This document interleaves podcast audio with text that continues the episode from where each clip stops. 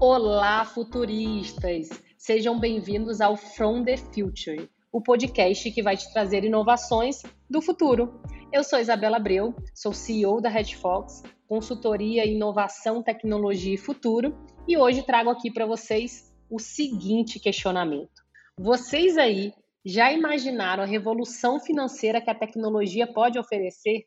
Já pararam para pensar quais vão ser de fato os investimentos do nosso futuro aí não tão distante? E é exatamente sobre isso que vamos falar aqui no episódio de hoje.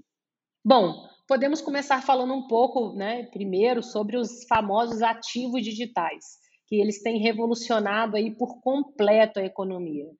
Mas uma das perguntas, né, afinal de contas, Isa, o que, que são esses tais ativos digitais? Os ativos digitais, eles correspondem né, a qualquer conteúdo encontrado em plataformas digitais. Então, geralmente, os maiores investimentos estão relacionados aos ativos digitais financeiros, que podem se referir aos bens virtuais centralizados, como as ações de empresas e os pontos de fidelidade localizados em bancos de dados privados ou até mesmo as famosas criptomoedas. E é muito interessante observar esse fenômeno, né, em que essa transformação na economia termina levando a uma maior acessibilidade. Antigamente, fazer investimentos era muito burocrático, né? Então, por exemplo, investir na bolsa de valores, naquela época extremamente analógica ainda, a gente tinha que ir lá, enfim, fazer os investimentos direto lá no papel, enfim.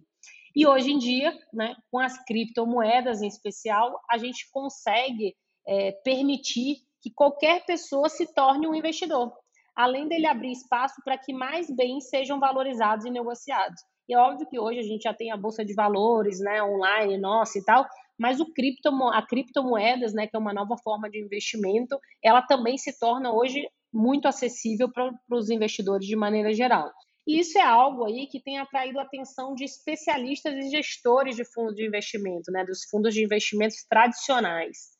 Os ativos digitais eles também atraem né, muito esses investidores por reduzirem os intermediários, que é onde de fato o, os investidores terminavam deixando algum dinheiro na mesa ali, né?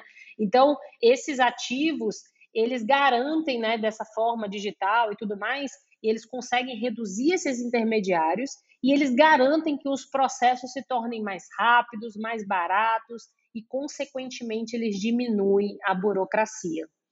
Mas sabemos que, como todo processo inovador, sempre existem algumas resistências, alguns conservadorismos. E aí são poucas as firmas, empresas de investimento, de fato, que negociam hoje criptomoedas e muitas ainda alegam ser uma moda passageira. E é nessas horas que a gente vê que, como toda inovação e transformação, é um processo ainda né, que desperta a curiosidade aí. Por quê? Porque apesar dele já ter uma resistência natural, toda inovação né, traz lá é, a curva dos resistentes, a curva dos early adopters e tal, que esse aqui é outro assunto. A gente pode ver também nesse processo de inovação e transformação que muitos banqueiros já falam até né, agora sobre a possibilidade do Bitcoin ou de uma moeda virtual substituir aí o dólar na economia mundial em pouco tempo. E um estudo recente feito por uma das grandes Big Fours aí do mercado indicou que a indústria de serviços financeiros deve ter como objetivo a modernização e distribuição de produtos para garantir a sua sobrevivência para os próximos anos. E aí esse estudo que foi realizado entre março e abril desse ano, com 1.280 executivos né, de 10 países, que tinham conhecimento básico sobre blockchain ou ativos digitais, e aí, naturalmente, o Brasilzão estava aí dentro desse estudo. E aí, ouvindo esses principais executivos né, de bancos e que com esse conhecimento sobre blockchain e ativos digitais, esse estudo, essa pesquisa, revelou que a maioria né, dessas pessoas, desses executivos, eles pensam que criptomoedas, assim como bitcoins e outros ativos virtuais, podem sim substituir as moedas como o dólar americano nos próximos 5 a 10 anos. E aí essa tendência ela pode ser observada através de uma lógica bem simples, que é inevitável a gente abraçar o futuro digital e a inovação ela sempre vai chegar. Então, ou disruptamos, né? Ou a gente causa disrupção, ou então outros disruptarão nossos meios, independente da área da sociedade. E aí, ver esses processos disruptivos na prática só prova o que já sabemos, que a inovação ela não para nunca. E aí dá para ver que todo o setor em volta da mudança em relação aos ativos digitais também vem sendo transformado e muitos bancos centrais já têm desenvolvido moedas digitais nas versões digitais mesmo, né? Então, de moedas, digitalizando né, as moedas tradicionais, que ainda eram analógicas e tudo mais, e já estão trazendo para esse novo formato digital. Então, essas moedas aí, né, digital, né, digitais, elas não são como os ativos que a gente tinha falado anteriormente, mas é uma tentativa de atender as demandas dos clientes. Então, essas moedas digitais elas já têm poucas diferenças em relação às moedas tradicionais e compartilham com elas o mesmo valor, as mesmas políticas monetárias e a mesma natureza inflacionária. E por mais que exista essa tentativa de digitalização por parte dos bancos centrais, é importante lembrar que os ativos digitais são totalmente diferentes daqueles do passado e não significam versões digitais de ativos tradicionais, né?